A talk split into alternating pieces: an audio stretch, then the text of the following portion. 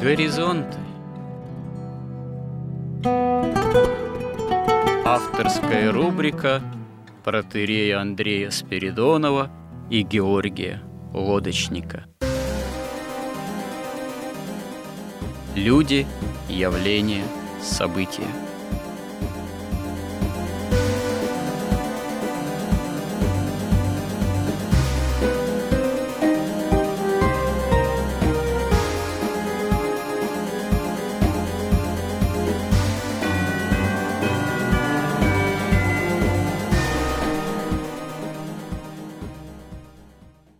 Добрый день, уважаемые радиослушатели. В эфире радио Благовещения и в нашей постоянной рубрике «Горизонты» я, протерей Андрей Спиридонов и мой постоянный добрый собеседник Георгий Лодочник. Продолжаем наши смысловые словесные изыскания в области христианского миропонимания – применительно к современности, к христианской и библейской истории вообще, потому что понять, что с нами происходит, если не опираться на именно библейское миропонимание истории рода человеческого, ну, просто предприятие вряд ли осуществимое.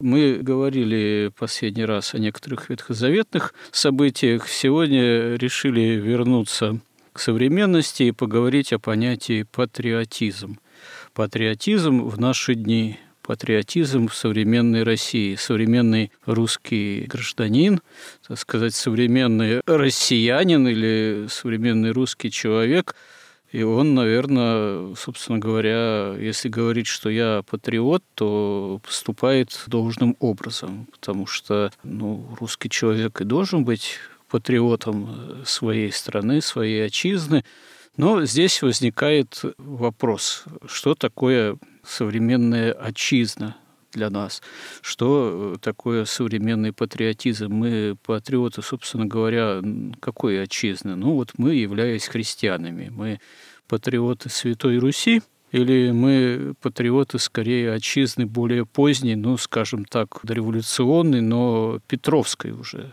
Руси. Руси, России имперской, подвергшейся определенным преобразованиям, начиная с Петра, или мы патриоты, которые соотносят себя с Отечеством 20-го, скажем так, столетия, с Советским Союзом многие ностальгически относятся к былому Советскому Союзу и его, так сказать, являются патриотами. Или мы патриоты современной либеральной России, Отечества современного, и это вполне естественно быть патриотами именно того Отечества, которое тебе современно, вот именно той отчизны. Но что такое в таком случае быть патриотом по отношению исключительно именно к современному Отечеству. Итак, мы патриоты России, мы патриоты Руси, но на самом деле какой Руси? Что такое в наше время быть патриотом? Что такое современный патриотизм? Вот поговорим об этом. Вам слово, Георгий. Ну да, сейчас очень многие, и власть наша, все пытаются, есть у нас даже такой праздник, День согласия и примирения, 7 ноября, бывший день Октябрьской революции – все пытаются это все объединить и примирить, но все это примиряется. Вот Святая Русь, Петровская Русь, когда Петр I подменил русскую идею. Русская идея была хранить православие до второго пришествия Иисуса Христа, то есть до конца света. Петр I фактически поменял эту идею на другую, что мы не до Европа, и мы должны стать Европой. То есть мы как бы подобно Исаву, отвергли право первородства и променяли его, продали его за такую голландско-немецкую чечевичную похлебку. Потому что Европа к тому времени уже полностью практически отошла от Христа, уже продала Христа и предала Христа, и уже стала на путь секулярного такого развития светского – уже прошла период возрождения, возрождения чего? Возрождения язычества, языческой культуры, и уже становилась, так сказать, на путь научно-технического прогресса. То есть это был, в общем-то, отказ от православия в пользу модернизации и секуляризации. То есть мы пытались стать Европой. Проблема только в том, что можно было ведь проводить модернизацию, не отказываясь от христианства.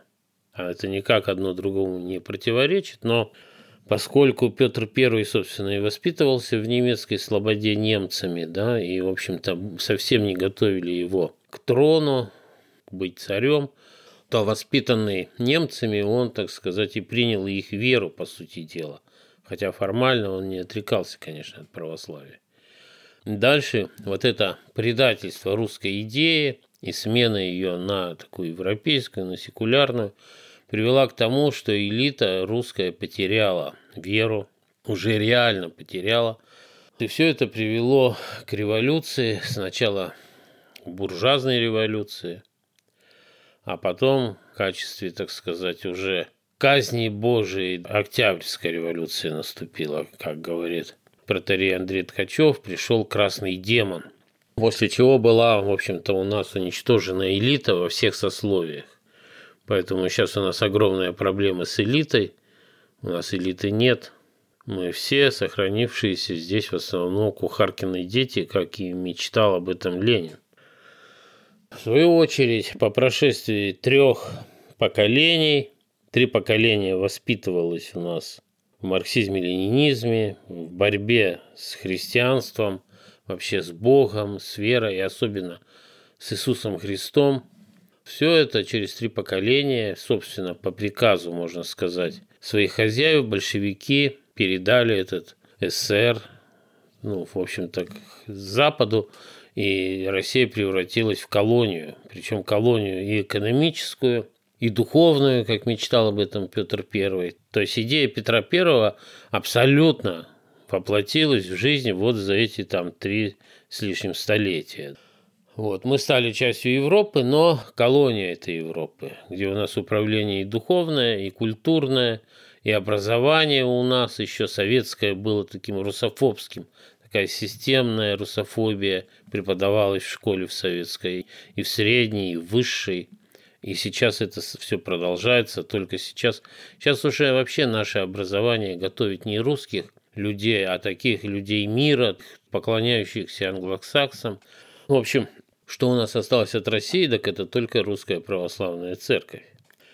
И вот объединить эти четыре, так сказать, России можно только на принципах, опять же, чисто сатанических. То есть, если мы признаем вот этот вот прогресс, как движение от худшего к лучшему, как развитие такое, тогда такая как бы идея получается у нас, что вот от этого средневековья дикого, как это говорится и на Западе, мы пришли к какое-то позднее, правда, чем на Западе. Сначала Запад прошел возрождение свое.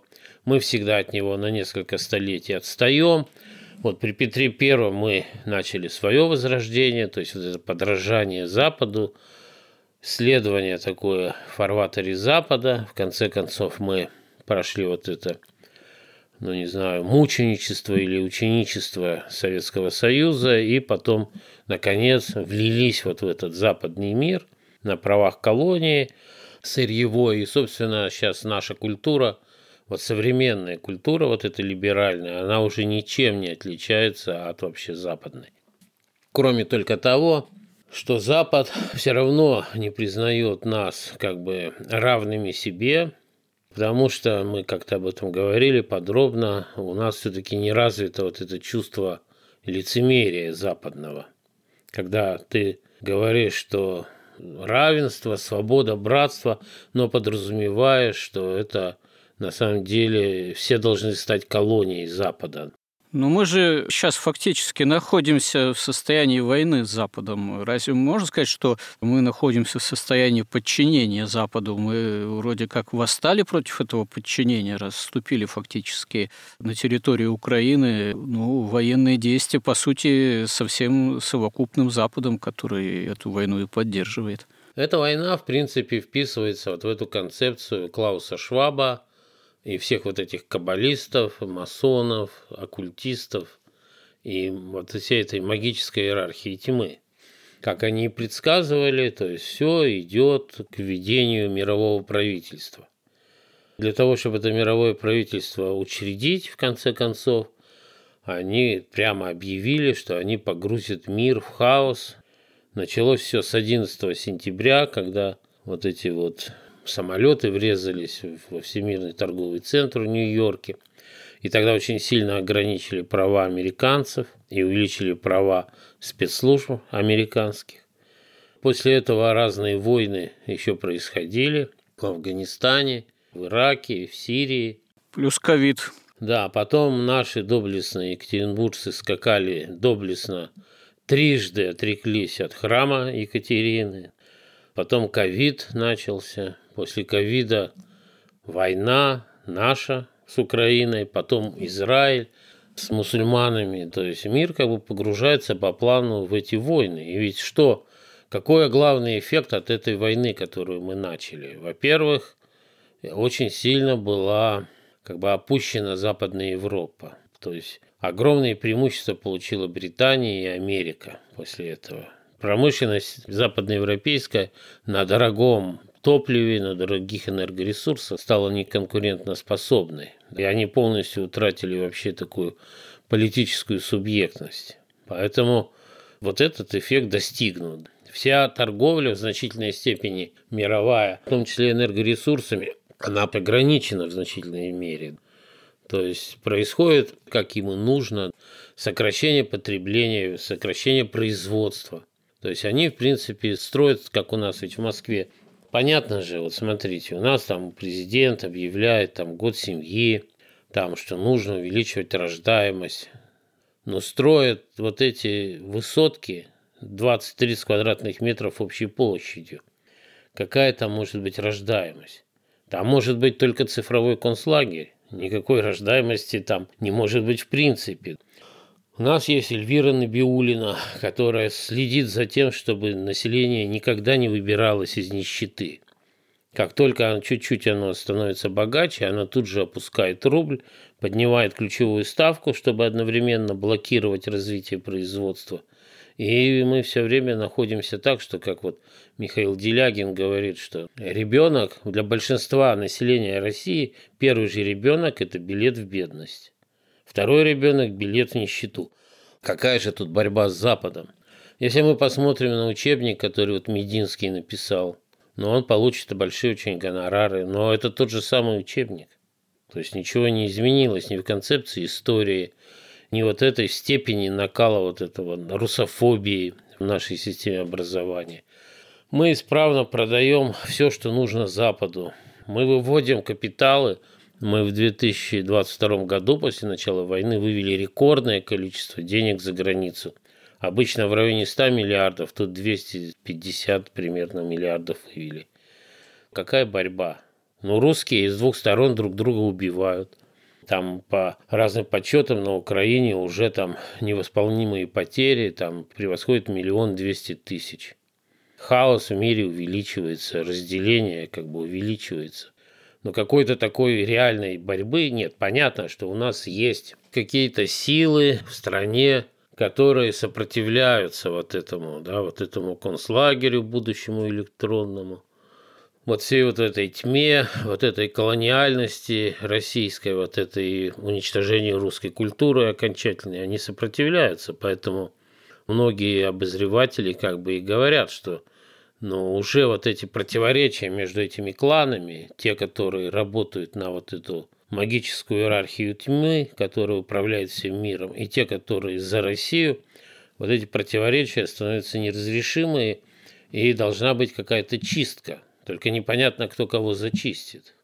Или наши зачистят тьму, или тьма зачистит окончательно наших. Вот представьте себе, если бы у нас был царь.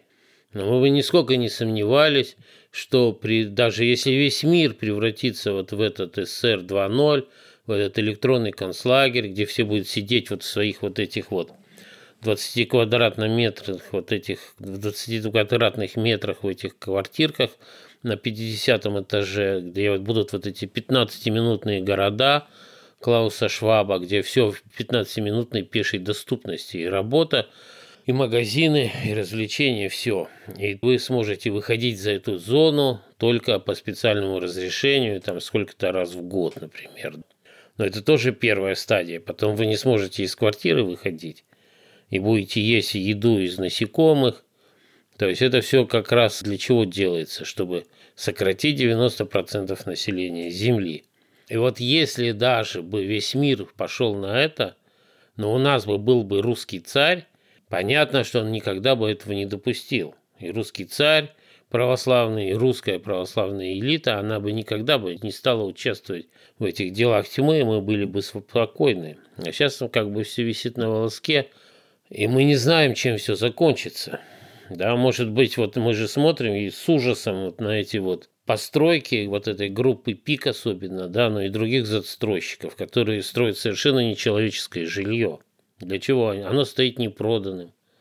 Для чего? Но Клаус Шлаб говорит, что к 30 году не будет в мире, но он для, про Америку говорит, но и про другие страны, что ни у кого не будет вот этих домов на одну семью. То есть все должны будут жить вот в многоквартирных домах. Не будет в собственности машин, машины будут по подписке, и только у тех, кому это разрешено, будет цифровая валюта, которая у нас вводится ударными темпами.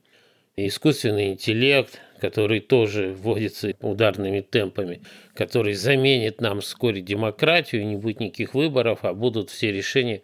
Сейчас все решения тьмы обосновываются, что так решил парламент.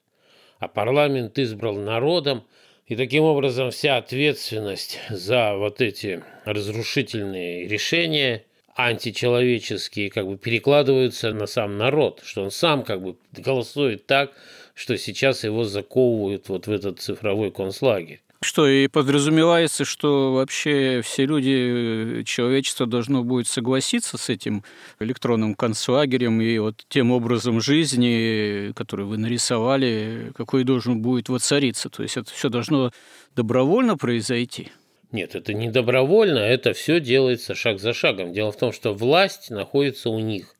Они печатают деньги. Власти вот при демократии приходят люди, для которых деньги – важнее всякой истины, и они вообще неверующие.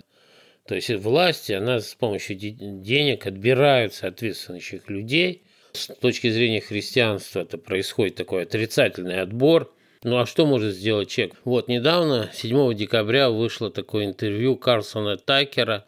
Это известный американский телеведущий был, которого выгнали с ННН, потому что он говорил там правду. Да, он сейчас там ведет где-то в интернете свои программы. И вот он взял интервью у Алекса Джонса, которого выгнали еще раньше, отовсюду запретили везде, это самый как бы цензурированный человек вообще в мире. Он еще в июле 2001 года предсказал, что обязательно сейчас произойдет, что самолеты врежутся в небоскребы в Нью-Йорке.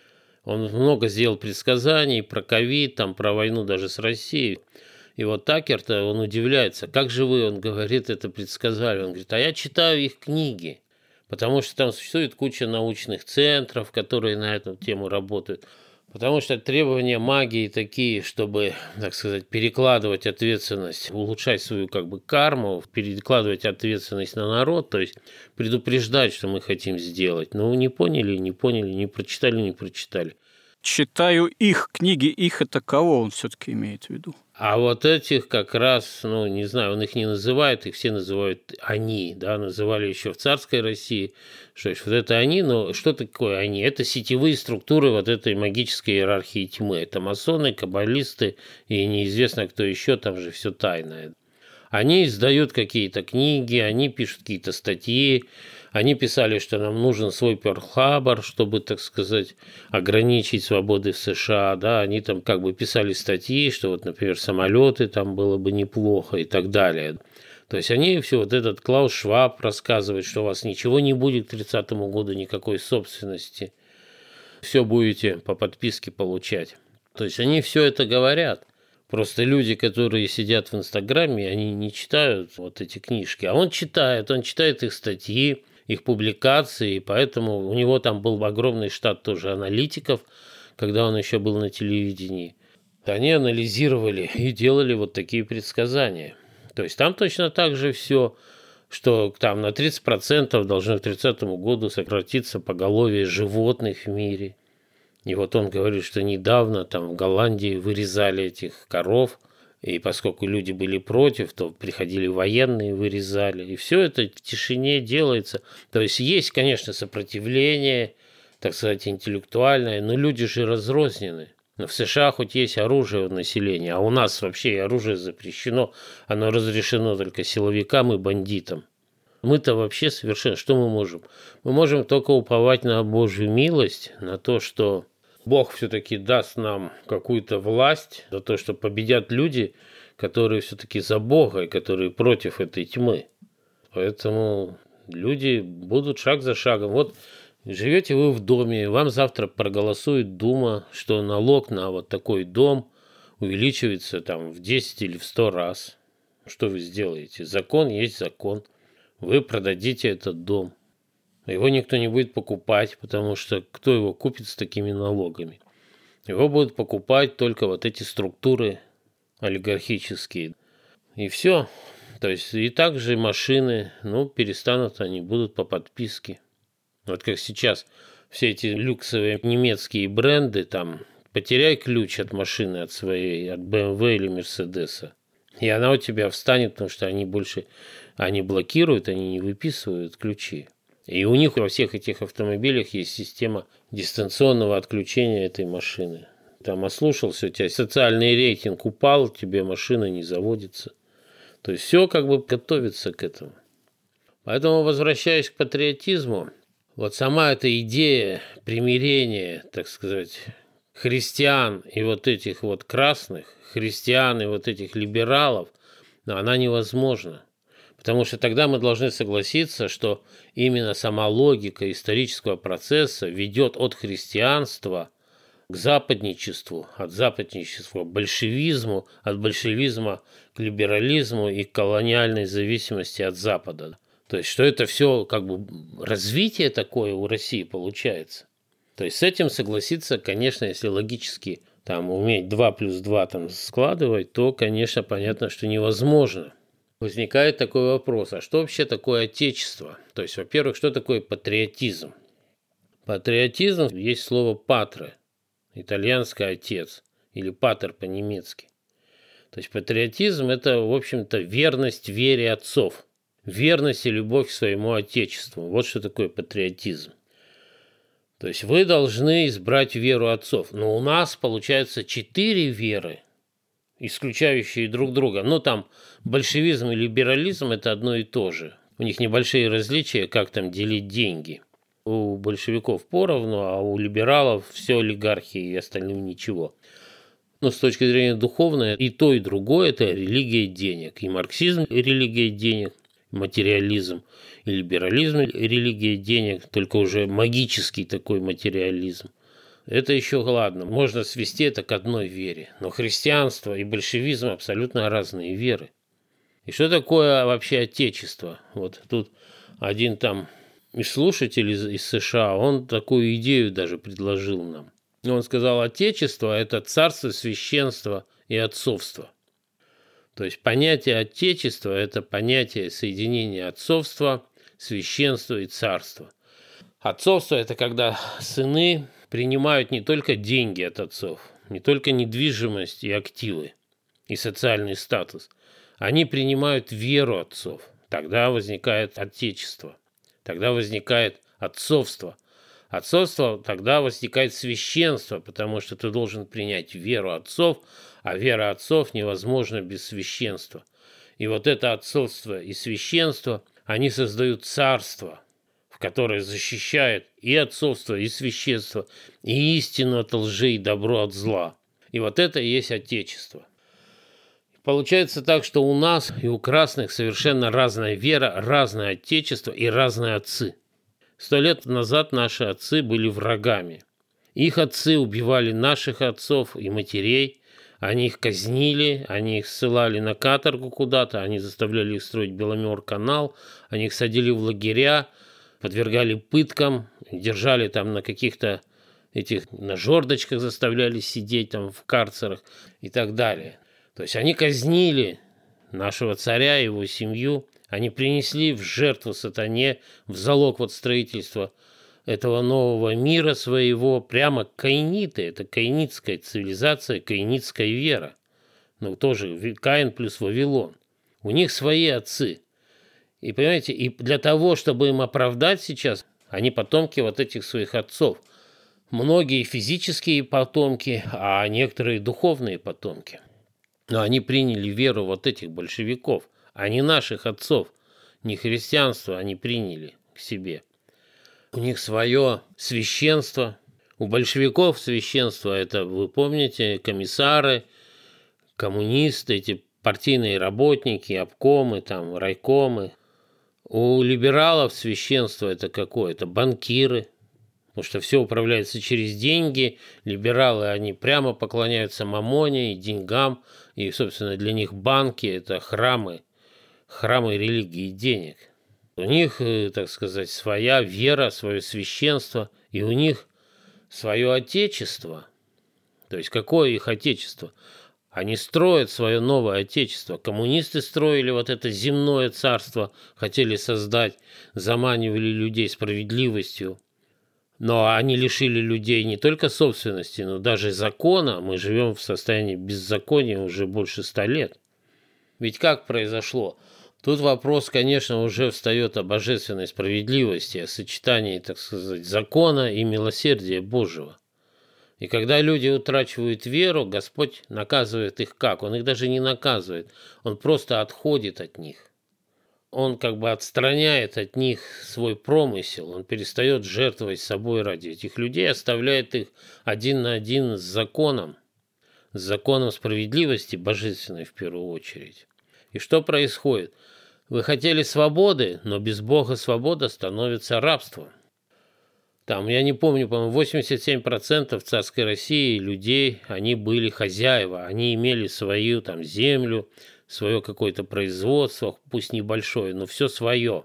Христианин он сам отвечает за себя, за свою семью, он не ждет ничего от государства, кроме государство должно давать порядок, правосудие, единые там коммуникации, единый закон единую оборону. Все остальное христианин делает сам. Он призван превратить свою жизнь в искусство, и то, что он создал, созидая для своей семьи вот эту человеческую культуру, он призван делиться с ближним. Советская справедливость подразумевает, что нужно все отнять, поделить и никому ничего не давать. То есть советский человек, он готов отказаться от свободы, но лишь бы государство давало ему столько же, сколько соседу чтобы у всех было поровну. Пусть ничего не будет, но поровну. Поэтому христианское государство, оно всегда развивается и в результате всегда богатеет. Советское государство, любое вот это вот красное государство, оно всегда беднеет, деградирует, приходит в стагнацию и быстро-быстро гибнет. Потому что один есть творец вот таком в красном государстве, это вождь. Вождь один творец, все остальные исполнители. Но если творец этот вождь, он, например, устает или умирает, наступает эпоха всеобщего беззакония, и никто ведь ни за что не отвечает. Все были исполнителями. Что приводит к чему? К застою, застой, к гибели этого сэра, да. Еще хуже, если этот вождь сойдет с ума от, от абсолютной власти. Тогда начинается террор, бесконечные реки крови. Поэтому ничего удивительного, что этот СССР как бы пал. Так вот, какое отечество строят и красные либералы, в принципе, для нас, христиан, это одно и то же. И во времена, когда вот наступит вот это вот тайна беззакония, которую они, они воплощают изо всех сил, а когда они построят вот это общество, совершенно земное царство, так сказать, гармоничное с природой, цифровой вот этот концлагерь, они все объединятся, потому что у них отец один сатана – это Каин и Вавилон. Это стремление построить вот свой земное царство вопреки воле Бога вообще. Получить власть над своей собственной природой, сделать себя бессмертными, там, заменять себе сердце, потом на какой-то механизм, потом, ну, всякие бредовые идеи, вплоть до того, чтобы записать себя там куда-то там на цифровой носитель, чтобы вечно на этом носителе жить. Но это просто но трудно даже поверить, что кто-то в это верит. Но тем не менее вот такое есть. И вот это отечество для них общее. И там у них сольется вот это вот сатаническое, вот это царство Антихриста, это их общее отечество, которое они строят изо всех сил. И там они сольются в единстве, и красные, и либералы. И у них будет одна церковь сатаны, одно священство, одно отечество, одно, и вот свое собственное бесовское отцовство. И тогда получается и свой бесовский патриотизм, стало быть. Ну, разумеется, красный патриотизм у нас, конечно, бесовский. Вот недавно в Телеграме какой-то популярный канал провел опрос, кто за что вообще голосует. Получилось так, что современный либерализм, то есть одновременно, значит, современную власть, тот режим, который нами управляет, вот эту колонию, поддерживает 2% населения всего. Ну, тех, кто в Телеграме. В Телеграме не все, конечно. Девушки в Инстаграме там рисунки рассматривают и там всякую обувь. Вот. А это как бы мужчины и те, которые способны в этом Телеграме, которых интересует какая-то политика. Вот среди них 2% только поддерживает вот современный режим и либералов. Вы не поверите, но 37% поддерживает монархию, возврат к монархии. Да, это много. вообще немыслимо. Десять лет назад это было бы процента 2. И это вот как раз слава СВО, которая обнажила всю суть вот нынешней вот этой власти. Но 61% за русский коммунизм. Тут, конечно, можно как бы объяснить, почему так происходит. Потому что когда человек видит, он просто не приемлет то, что есть. Почему он не приемлет? Потому что в нашей стране совсем нет справедливости. А что такое справедливость? Справедливость – это когда элита живет по правде. Что такое правда? Правда – это когда в государстве есть истина, ну или хотя бы какая-то идеология, и когда элита следует этой истине. Но у нас нет идеологии, у нас только религия денег, и у нас полный беспредел и даже полное беззаконие. Нет никакой правды, такое государство существовать, конечно, не может. Оно должно или перейти вот в этот концлагерь цифровой, в стабильное такое состояние, или вернуться к православию, потому что вот это все временный переходный период. К чему он приведет, это очень неустойчивое состояние, это всем понятно. Поэтому, конечно, все это недееспособность государства и предательство элит, они все очень открылись в этой СВО во время этой войны. Поэтому ну, люди отказывают в поддержке, отказывают в легитимности этому режиму. И тогда у них остается всего два варианта. Либо СССР, либо то, что было до СССР. Те люди, которые хоть немножко образованы и которые как бы понимают, что ну как можно оправдать расстрел царской семьи, да еще ритуальное убийство, принесение в жертву сатане царской семьи и детей совершенно неповинных. Как можно оправдать красный террор, все эти лагеря, все эти расстрелы, пытки, казни? Только тем оправдать, что царская власть была еще хуже намного, чем красный террор. То есть вот эти красные либералы, они ненавидят наше православное отечество. Мы презираем их, вот это красное и либеральное отечество. То есть, ну какое может быть тут вообще примирение? Да, как может примириться, как сказано, что общего, какое согласие между Христом и Велиаром, между Богом и сатаной? Никакого вообще не может быть. Поэтому и люди, не вникая там в детали, вообще там не разбираясь в богословии, не разбираясь в истории, там, не в социологии, у них остается всего на выбор-то. Но раз мы вот колонией не хотим быть, раз мы не хотим быть придатком Запада, если мы не хотим жить вот в такой полной нищете, в которой нас держит вот вся наша экономическая власть, Центральный банк, Министерство там, финансов и экономики, ну тогда у нас два выбора. И вот они поделились. 37 за монархию, уже готовы, ладно, пусть будет царь, но лишь бы вот не то, что сейчас, а 61% за коммунизм. И после этого мы можем, мы потом подробнее, может, поговорить про божественную справедливость и милосердие. То есть мы видим, что даже эта власть, которая есть, она лучше, чем та, которую мы, в общем-то, заслуживаем, если мы такие 61% за красных. То есть у нас хотя бы нет красного террора, пока что, вот, по крайней мере. У нас открыты церкви, никто не грабит церкви, никто не убивает священников, не вешает православных, там, не закапывает их живьем в землю, не выдирает им там ногти, не отрубает руки, ноги. В принципе, намного лучше, чем если мы сравним, как наши жили отцы и деды во время при Советском Союзе, когда там красный террор, потом Отечественная война, там десятки миллионов людей погибло. Можно только благодарить Бога, но другое дело, что какова тенденция, что вот то, что сейчас есть, оно не может существовать долго. И мы, и судьба России, поскольку Россия, в принципе, ведь единственное государство, которое может исполнять вот эту миссию удерживающего. Она сейчас ее не исполняет, но если она вернется к этой миссии, то мир будет спасен от вот этих планов Клауса Шваба и компании его сатанической. А если не вернется, если они окончательно победят, ну, значит, скоро действительно к 30-му году или там к 35-му или к 40-му, ну, не будет. Красные будут счастливы. Опять все будет поровну, все будут в одинаковых квартирках, есть насекомых и получать бесплатные наркотики, потому что их задача какая? Их задача сократить 90 минимум процентов населения Земли. Вот этот Алекс Джонсон говорит, что они хотят оставить 500 миллионов, но они вообще декларировали, что не должно быть больше 700 миллионов.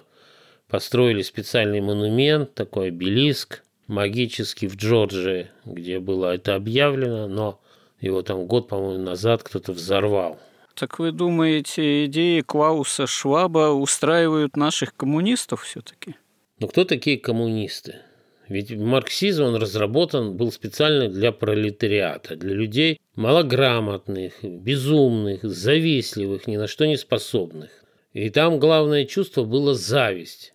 То есть он был ориентирован на то, чтобы вызвать в человеке зависть, чтобы он захотел отнять и поделить.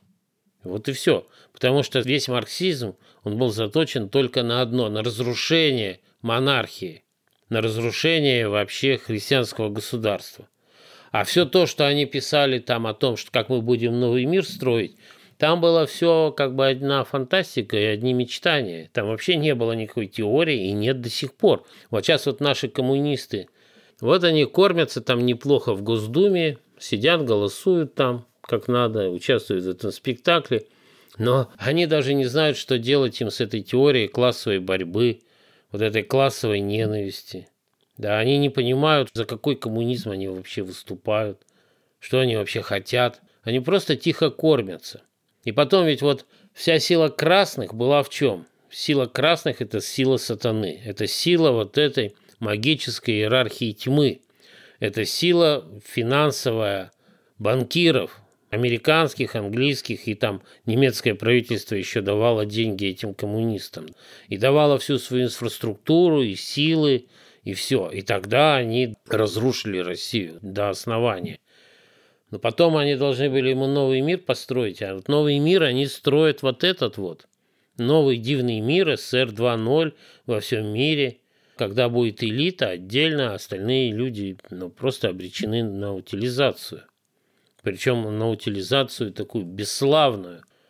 Как писал Тит Ливий, что очень важно изучать историю, потому что, чтобы вас не ожидали бесславные начала и бесславные концы. То, что ожидает бесславную советско-либеральную Россию. Бесславное начало и может ее ожидать и бесславный конец. И вместе с ней весь мир этот бесславный конец может ожидать. Поэтому, когда мы смотрим на наши власти, они декларируют какое-то развитие для России. Как они это называют? Импортозамещение – там, народосбережение, рождаемость, семью, там, культуру. Но у них ничего не получается. Но зато у них все отлично получается с цифровым рублем, с искусственным интеллектом, с этими человейниками, с тем, что там как бы находится в нищете деревня. То есть все, что нужно тьме, у них получается, даже без всяких деклараций. А то, что они декларируют, у них ничего не получается. Но можно, конечно, думать так, что та часть элиты, которая все-таки за независимость и свободу России, за ее суверенитет, и экономический, и духовный, интеллектуальный, там, все культурный, она это декларирует. Она декларирует, что, слушайте, ну нужно же нормальный учебник истории, Но это 10 лет назад Путин объявил, что нужен единый учебник истории. Через 10 лет вот сейчас в СВО Мединский написал учебник, а министр Кравцов, а министр образования, даже ездил, так сказать, его утверждать у Рамзана Кадырова. Ну что, какое-то позорище совершенно просто невозможное. И этот учебник, в нем ничего не изменилось. Да тот же самый учебник. Но Мединский будет там обеспечить себе жизнь хорошую надолго от этих гонораров, если его утвердят в качестве единственного. Или когда началось СВО, президент объявил, что мы сейчас будем продавать наши ресурсы только за рубли. И вот тут же все это как-то скопили, извратили, да, и сказали, ладно, вы платите нам валютой вот этой недружественной государств, да, которую нас как бы лишили, нам запретили ей пользоваться. Но вы платите ей запрещенной валютой, а мы сами конвертируем. Да, а после этого это перестали делать. То есть вот любое дело там, но я уж не говорю о майских тезисах, там Путина ни один, там ничего не было выполнено. Поэтому, возвращаясь к патриотизму, мы должны вот понимать, патриоты какой России мы являемся. А как это понять? Мы должны вернуться к логосам, к духу, к идее России. В чем она заключается? Она заключается в том, что это царство христианское, это воплощенная на земле идея христианства.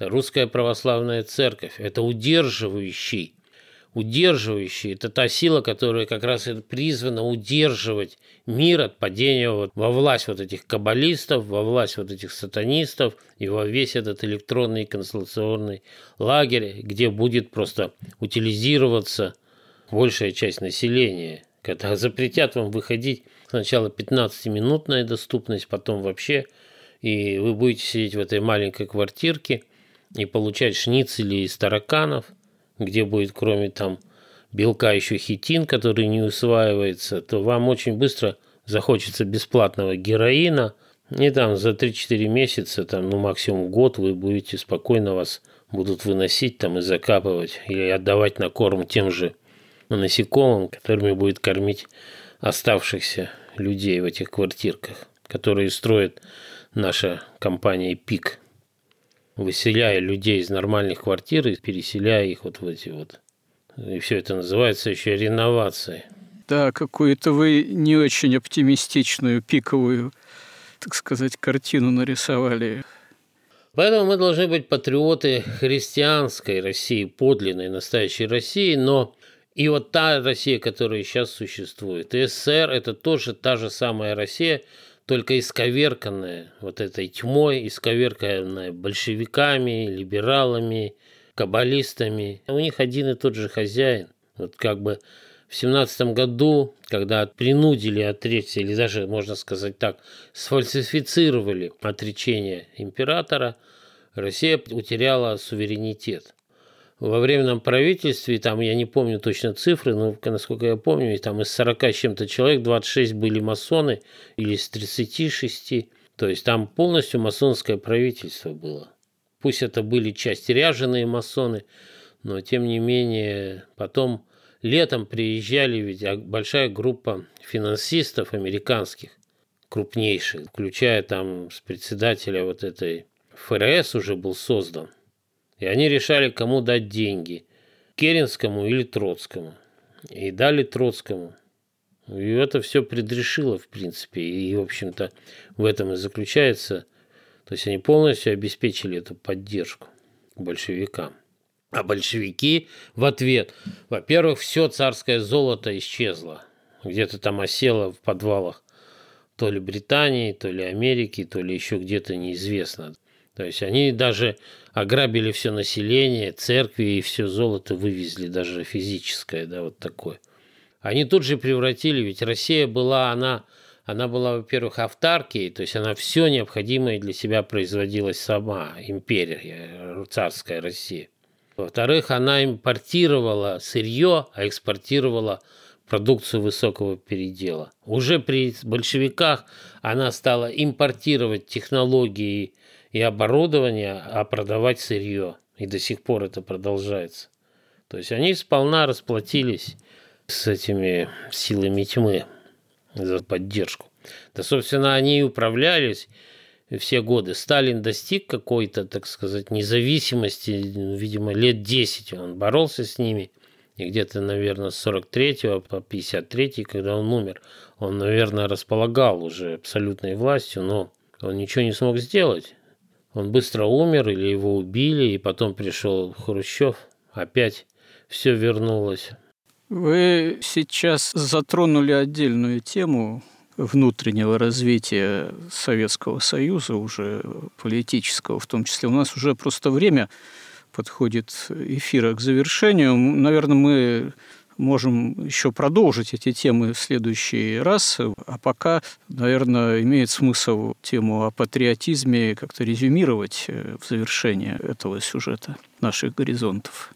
Но главное, я бы как бы это резюмировал, что невозможно объединить Христа и сатану мы не можем признать, и как потому что вот это соединение большевизма, христианства и либерализма, оно в нашей истории получается так, что развитие России привело к отказу от христианства, к переходу к большевизму, от большевизма к либерализму и от независимой великой христианской империи, удерживающего весь мир от падения во власть сатаны, колонии западной, духовной, культурной, экономической – и технологической. Только на этом основании может быть вот это примирение. И мы должны точно понимать, что, во-первых, мы патриоты христианской России, и вот вся эта Россия сегодняшняя, это наша Россия, только изуродованная, искалеченная, больная, раненая. И вот не помню, кто-то писал, что ну если ваша мать больна, вы же не отречетесь от нее. Да, вы будете ей помогать, вы будете заботиться о ней, вы будете верны ей так и мы должны быть верны не чему-нибудь, а вот той Святой Руси. И мы должны желать возвращения этой Святой Руси, потому что если она не вернется, то она ждет вот эта тьма, вот это СССР 2.0.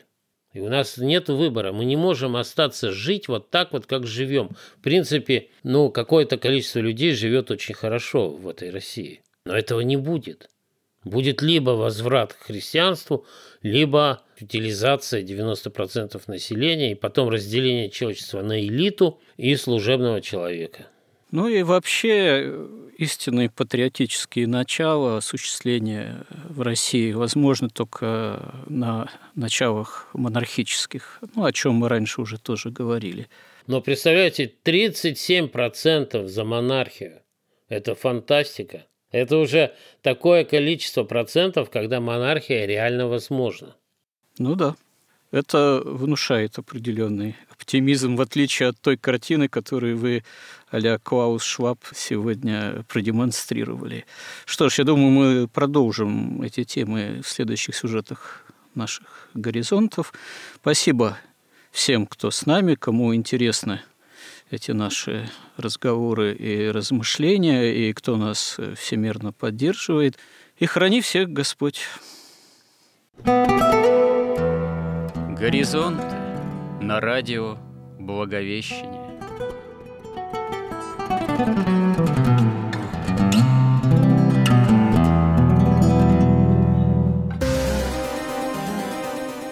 Разговор вели протерей Андрей Спиридонов – и Георгий Лодочник –